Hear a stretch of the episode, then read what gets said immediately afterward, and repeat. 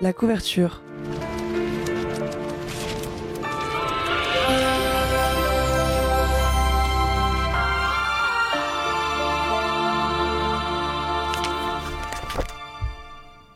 Bonjour à toutes et à tous, comme chaque semaine je vous retrouve aujourd'hui pour une nouvelle chronique littéraire et cette fois-ci j'avais envie de revenir sur un auteur absolument incontournable de la littérature française, c'est Barjavel que j'ai choisi de vous présenter aujourd'hui. Parce que pendant l'été je me suis fait un petit marathon Barjavel, bien que marathon c'est peut-être un grand mot, en vrai j'en ai lu deux, mais le point positif c'est que ces deux romans je vais pouvoir vous les présenter aujourd'hui, on commence tout de suite. Alors, pionnier de la science-fiction et de l'anticipation en France, René Barjavel est né le 24 janvier 1911 à Nyon, dans la Drôme.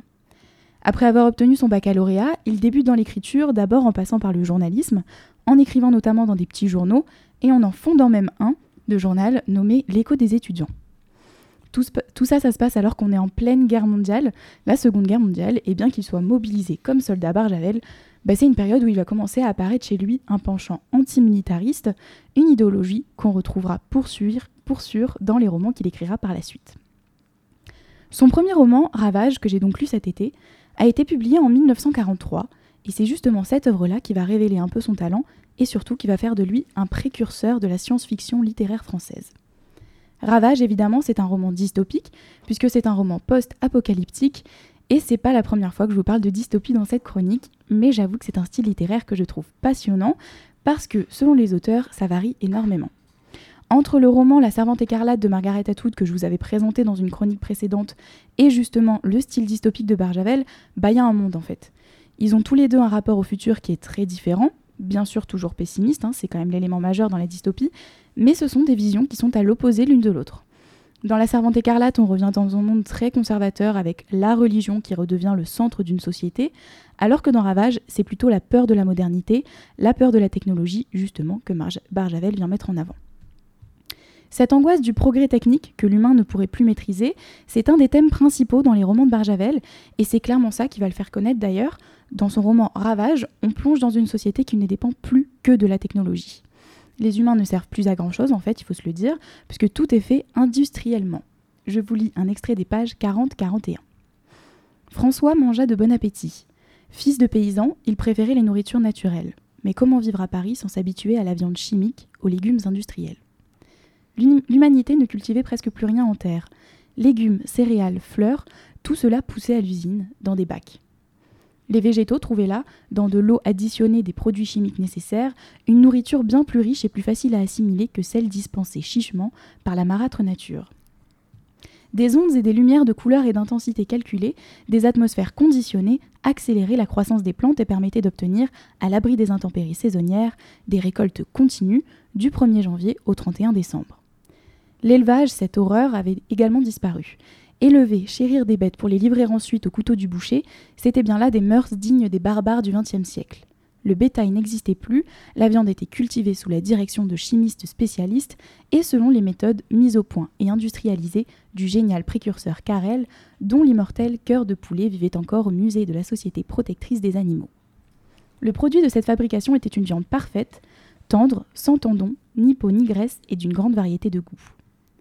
Alors là, certes, c'est très poussé comme vision, on en arrive à ne plus consommer du tout d'aliments naturels, mais finalement, est-ce que Barjavel nous décrit pas ici euh, un peu le reflet de notre société actuelle? Bien sûr, on n'en est pas encore arrivé là, hein, mais on peut avouer qu'on s'y reconnaît un peu dans cette société qui va vers une industrialisation de plus en, de plus, en plus poussée. Et c'est quand même assez impressionnant de voir qu'en 1943, il y avait un monsieur qui avait plus ou moins prédit ça pour le coup.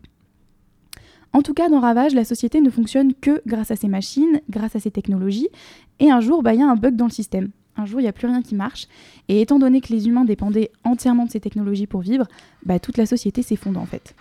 Là, c'est la panique, les gens essaient de fuir, mais les moyens de transport ne marchent plus, leurs ressources pour se nourrir et pour se soigner ne sont plus créées, et donc va s'installer un climat un peu de guerre, puisqu'on va essayer de se piquer les ressources des uns des autres, tout ça dans le but de survivre.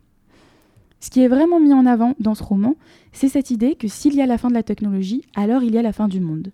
Des incendies se déclenchent de partout, les gens s'entretuent, la terre est en feu. Il y a d'ailleurs un passage du roman que j'ai trouvé intéressant de vous partager. Je vous le lis. Parfois le vent tombait et la chaleur de l'enfer traversait la scène.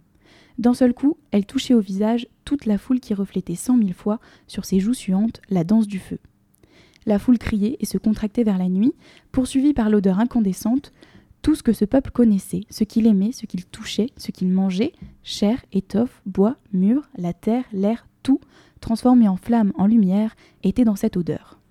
Une odeur dont nul ne pourra se souvenir, car rien ne la rappelle, mais que personne n'oubliera, car elle a brûlé les narines, séché les poumons. C'est une odeur du monde qui naît ou qui meurt, une odeur d'étoile. Donc, donc, voilà en fait comment Barjavel voit la fin du monde, ou pas d'ailleurs, hein, parce que la fin du roman, je vous laisse la découvrir par vous-même. Est-ce que c'est vraiment la fin de tout? Là-dessus, je vous en dirai pas plus. Quoi qu'il en soit, à travers cet ouvrage, on peut dire que l'auteur nous alerte un peu des excès de la technologie, et je pense que vous serez d'accord avec moi pour dire que c'est quelque chose d'autant plus parlant dans notre société actuelle. Une autre thématique qu'on retrouve dans l'écriture de Barjavel, c'est l'horreur de la guerre. Et là, bien sûr, on peut faire le rapprochement avec son expérience personnelle, puisque la guerre, il l'a vécue, et il en a clairement été dégoûté. Je vous l'ai dit tout à l'heure, c'est pendant cette période-là que va se déclencher chez lui une idéologie antimilitariste qu'il va transmettre dans plusieurs de ses ouvrages, dont justement dans son roman La nuit des temps. On va en parler tout de suite. Ce texte, il a été publié en 1968 et on y découvre l'histoire d'un monde disparu. C'est au cours d'une expédition en Antarctique que des scientifiques vont faire une découverte folle. Sous la glace, des cœurs sont en train de battre. Ils sont là depuis 600 ans, deux humains qu'ils vont finalement arriver à faire ressortir vivants et qui sont la preuve d'un ancien monde disparu. Plus ils en apprennent sur cet ancien monde et plus ils se rendent compte qu'il s'agissait d'un peuple bien plus développé que le nôtre, vivant dans une société dont la plupart de nos problèmes à nous sont résolus. Je vous lis un extrait issu de la page 219. Il n'y avait pas de pauvres, il n'y avait pas de riches, il n'y avait que des citoyens qui pouvaient obtenir tous les biens qu'ils désiraient. Le système de clés permettait de distribuer la richesse nationale en respectant à la fois l'égalité des droits des Gondas et l'inégalité de leur nature, chacun dépensant son crédit selon ses goûts et ses besoins. Ici, Barjavel nous décrit un monde où il n'y a pas de différence de classe, pas d'inégalité. On aurait tendance à dire mais où est le problème? Bah, C'est peut-être nous hein, le problème. Il semblerait que les humains, on une fâcheuse tendance à vouloir se faire la guerre, et la guerre, ça détruit tout. Au sein de ce récit, on retrouve à nouveau cette peur du progrès technique, puisque les peuples de cet ancien monde vont avoir recours à la bombe atomique, qui, on le sait, détruit tout sur son passage. À nouveau, c'est une belle leçon que nous transmet Barjavel dans ce roman, et on se sent encore une fois bien visé par ce récit, parce que la guerre et la bombe atomique, bah, ça a toujours pas disparu aujourd'hui. Il semblerait qu'on n'ait pas trop appris de nos précédentes erreurs. Ce sont encore des pays entiers qui se déchirent les uns des autres.